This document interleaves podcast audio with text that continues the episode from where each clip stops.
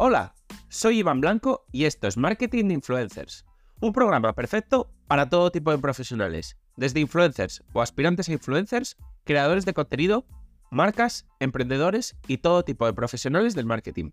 Aquí desterraremos mitos y prejuicios que existen contra este sector.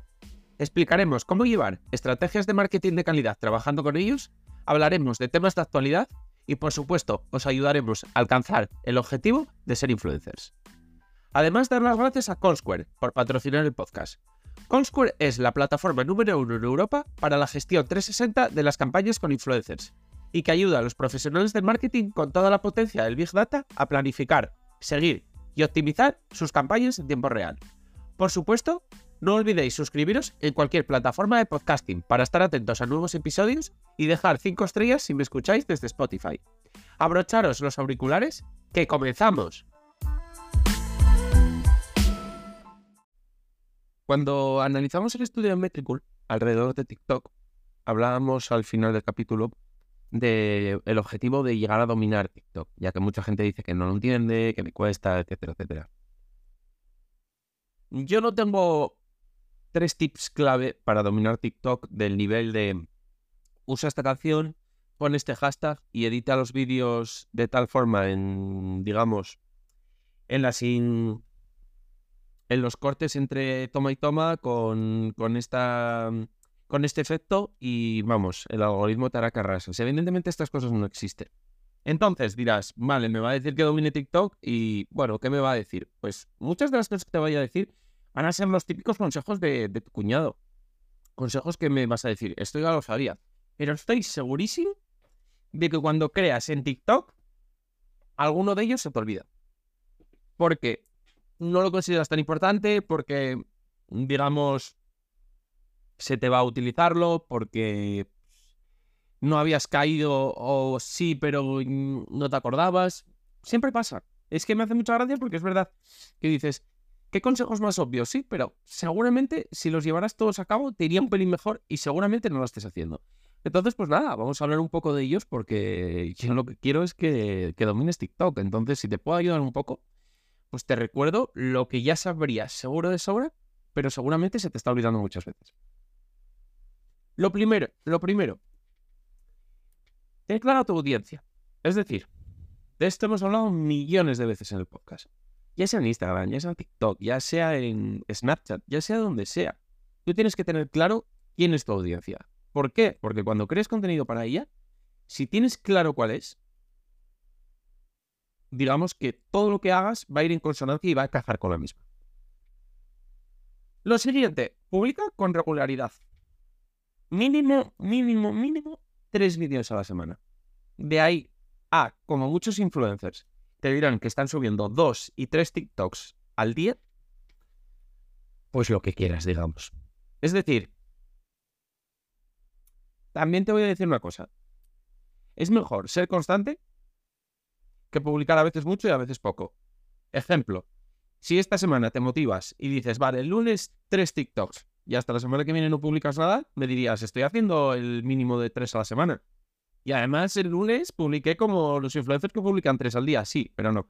Además, digamos, encontrar una regularidad. Esto, las redes sociales lo suelen beneficiar. No, de nada sirve, digamos, tener altibajos. Se nota muchísimo a nivel de algoritmo y te suele castigar bastante.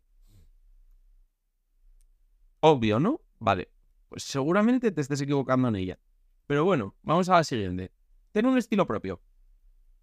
Ya no solo, digamos, en, el mensaje, sino también en la edición, en los colores, en las tipografías.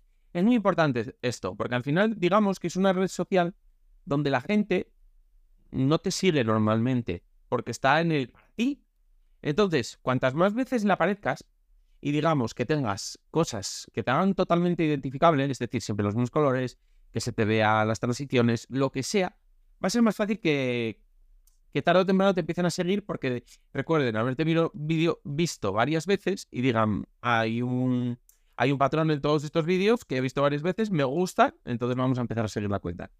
Así que otra cosa obvia, pero que igual alguna vez se te olvida. No lo, no lo sé seguro, pero bueno, es una cosa que a veces se nos olvida, pues igual buscando un poco imitar los vídeos que mejor están funcionando, se nos olvida nuestro propio estilo. Siguiente, tendencias populares. Bueno, pues esto ya sabéis un poco cómo va. Siempre hay un sonido que está justamente popular, un reto, un hashtag. Al final de TikTok, digamos que además no paran de salir trends.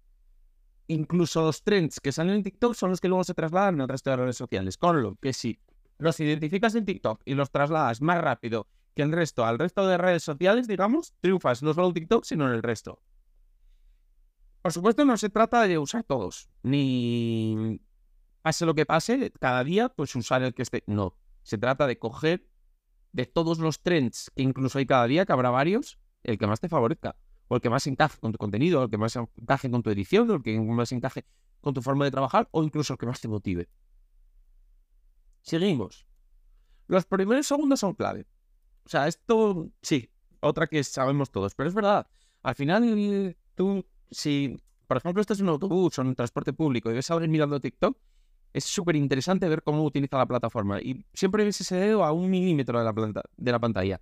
Entonces, si en esos primeros segundos, pero por primeros segundos te hablo casi, no son ni segundos, son décimas, no creas hype, no llamas la atención con, yo qué sé, con la edición, con las imágenes que salen, con cambios de imagen ya rápido, con una apertura impactante, con lo que sea, el dedo es que va a salir rapidísimo. Así que aquí todo vale, todo, todo tipo de técnica que consiga retener al usuario en los primeros segundos es clave.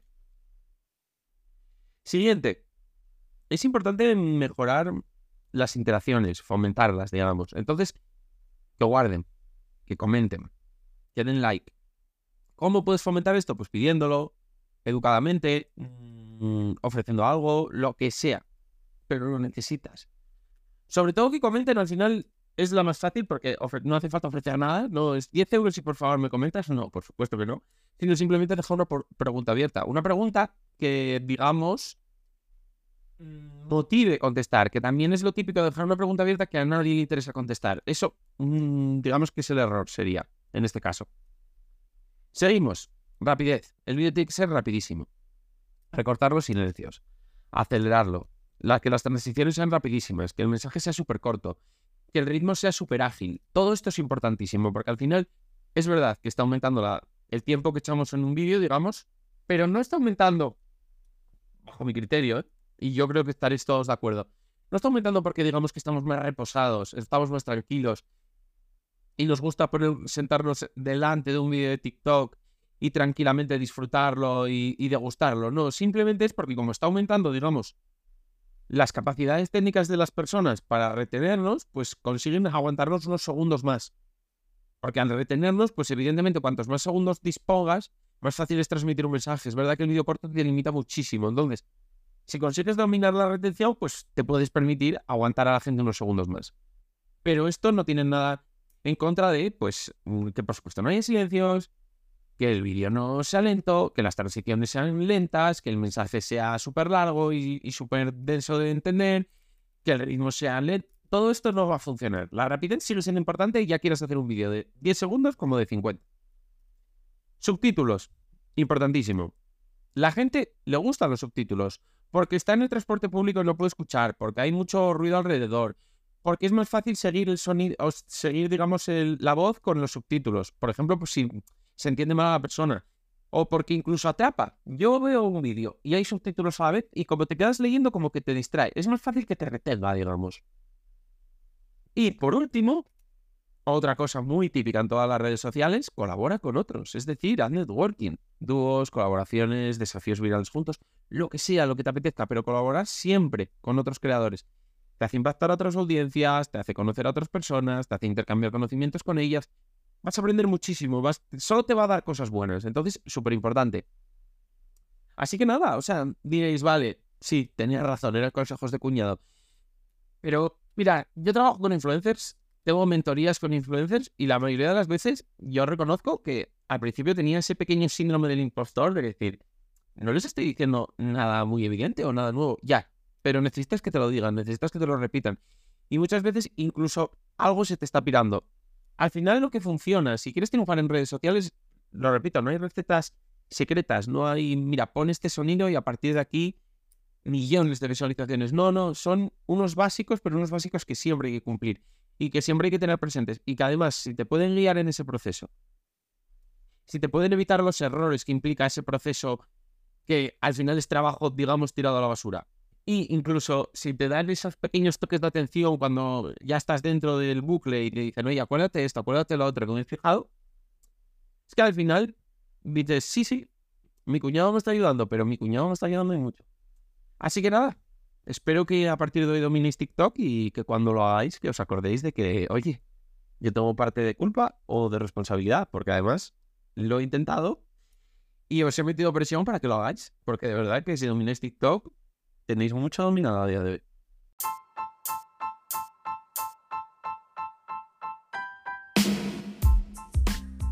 Y hasta aquí ha llegado el episodio. Compártelo si crees que puede resultarle útil a alguien. Me ayudarás mucho y espero que también a la otra persona. Si quieres contactar conmigo, ya sea para cualquier asunto relacionado con el capítulo de hoy o cualquier otra cosa, puedes hacerlo por mail, hola, arroba o en el contacto de mi web. Y además, si quieres contratar mis servicios, ya seas influencer o negocio, leer los artículos del blog o suscribirte a la newsletter con extras y contenido exclusivo, pásate por la web marketinginfluencers.com.